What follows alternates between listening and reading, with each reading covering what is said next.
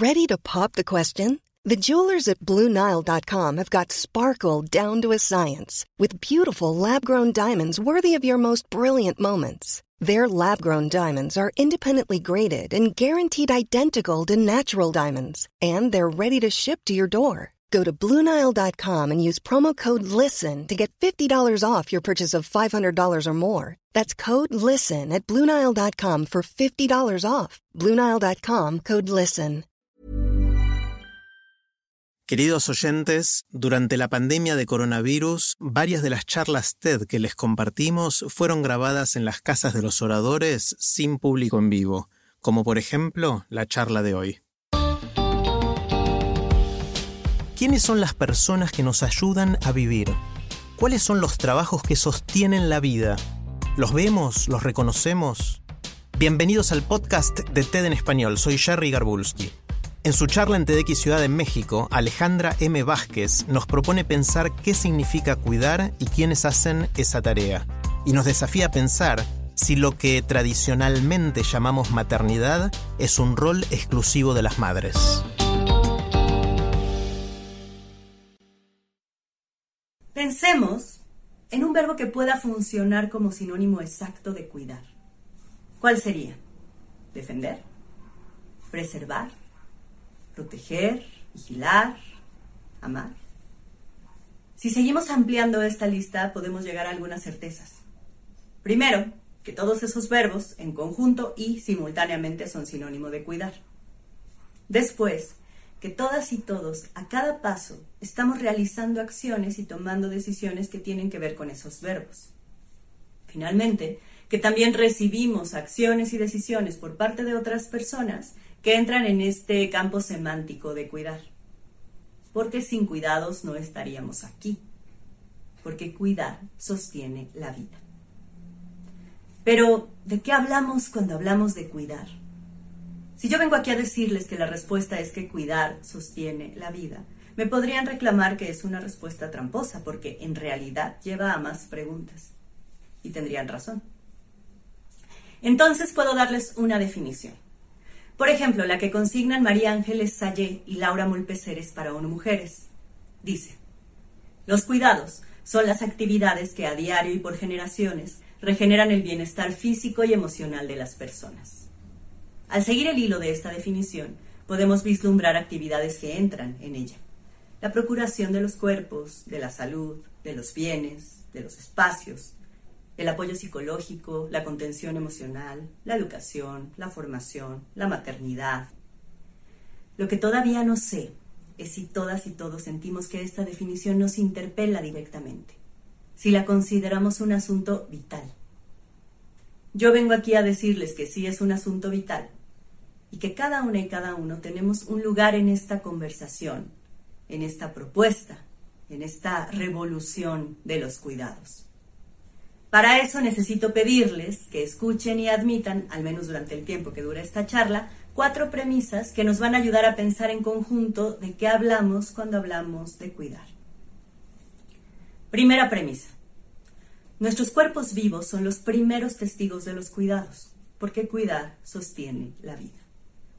Si somos personas vivas es porque nos han cuidado y nos cuidan, no hay de otra. El problema viene cuando la relación con la vida está mediada por factores muy conflictivos. Nos han dicho que la vida hay que ganársela, que hay que rascarse con las propias uñas. Y cuando somos personas tristes, personas cansadas, personas asustadas, violentadas, exhaustas, ¿cuál es nuestra relación con la vida? esa que siempre parece pintada de colores brillantes, inalcanzable.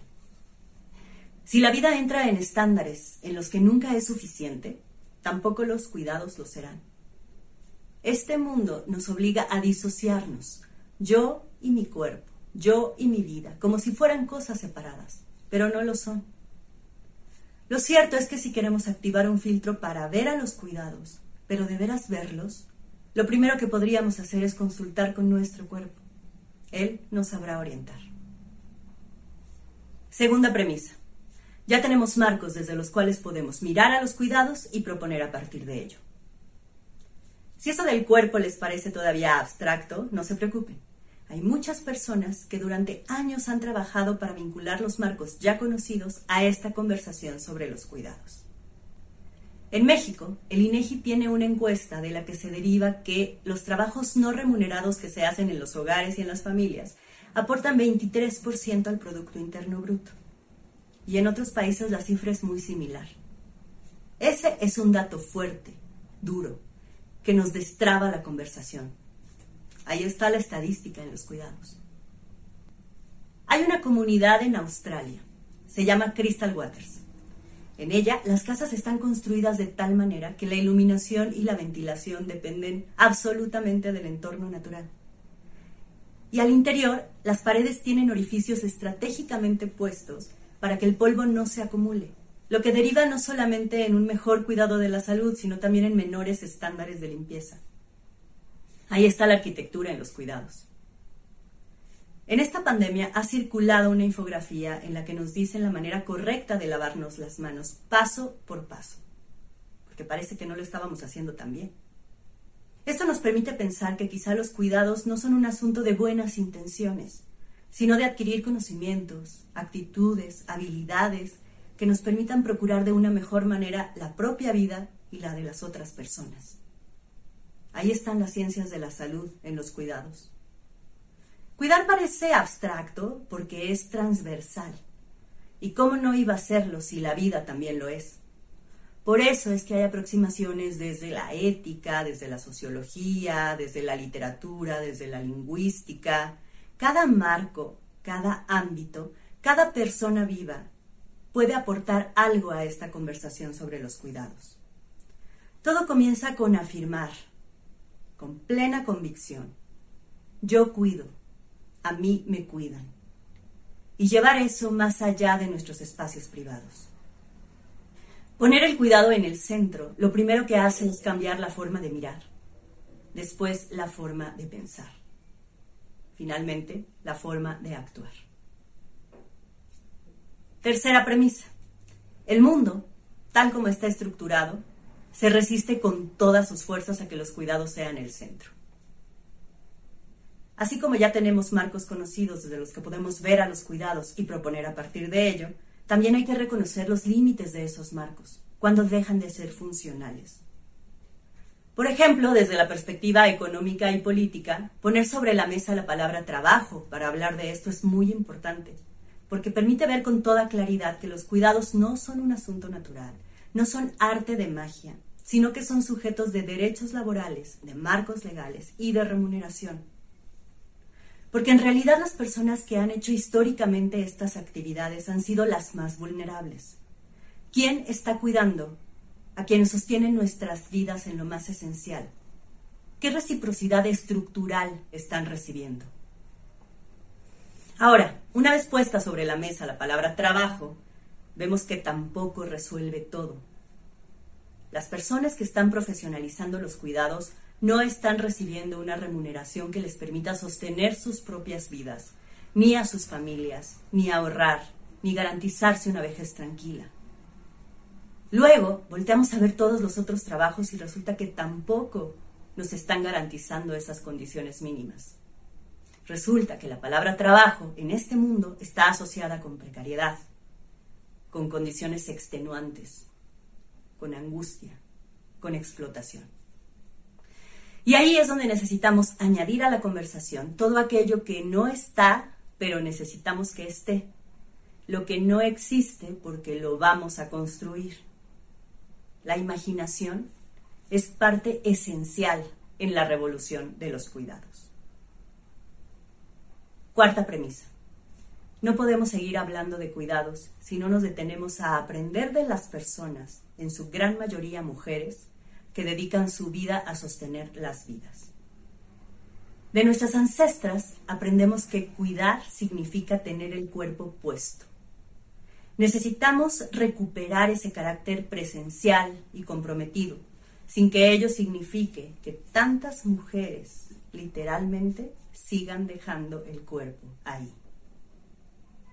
De las mujeres que maternan, aprendemos que cuidar implica una gestión de tiempos, de espacios, de energías, Preguntarse qué es lo verdaderamente importante en estos términos de sostenimiento de la vida y aceptar que esa vida que se está sosteniendo también es capaz de tomar sus propias decisiones.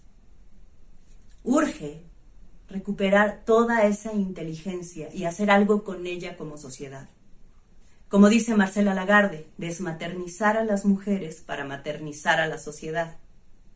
Porque el cuidado nos conecta de una manera totalmente distinta con nuestra propia vida. De las cuidadoras profesionales y las trabajadoras del hogar, aprendemos que cuidar no es solamente adquirir saberes técnicos y manuales, sino también afectivos, emocionales, vitales. Necesitamos desnaturalizar los cuidados y dejar de alimentar estándares salvajes que solamente precarizan cada vez más a los cuerpos que cuidan. Esas son las cuatro premisas. Nuestros cuerpos vivos son los primeros testigos de los cuidados. Ya tenemos marcos desde los cuales podemos mirar el sostenimiento de la vida y proponer a partir de ello. El mundo, tal como está estructurado, se resiste a que los cuidados sean el centro. Necesitamos aprender de las personas, en su gran mayoría mujeres, que dedican su vida a sostener las vidas. Si las añadimos a nuestro filtro para mirar el mundo, podremos en un futuro que espero que no sea muy lejano regresar a esta conversación y responder con una respuesta construida en común a la pregunta fundamental. ¿De qué hablamos cuando hablamos de cuidar? Entonces sabremos cuál es el siguiente paso, porque será un paso que daremos en colectiva. Aprendamos a diario y por generaciones a sostener el bienestar físico y emocional de las personas incorporemos en nuestro trayecto vital no solamente yo cuido, a mí me cuidan, sino yo aprendo a cuidar. Yo reconozco a quienes me cuidan. Yo necesito que me cuiden. Yo necesito cuidar. Otra vez. Yo aprendo a cuidar. Yo reconozco a quienes me cuidan. Yo necesito que me cuiden. Yo necesito cuidar. Una vez más. Yo aprendo a cuidar. Yo reconozco a quienes me cuidan. Yo necesito que me cuiden. Yo necesito cuidar. Muchas gracias. Si les gusta TED en español, la mejor manera de apoyarnos es compartiendo el podcast con sus amigos. Pueden encontrar todos los episodios en Spotify, en Apple Podcast o en tedenespanol.com. También nos pueden dejar un comentario en la página de Facebook de TED en Español. Soy Jerry Garbulski y los espero en el próximo episodio.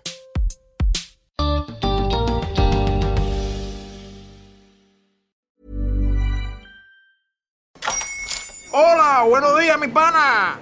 Buenos días, bienvenido a Sherwin Williams.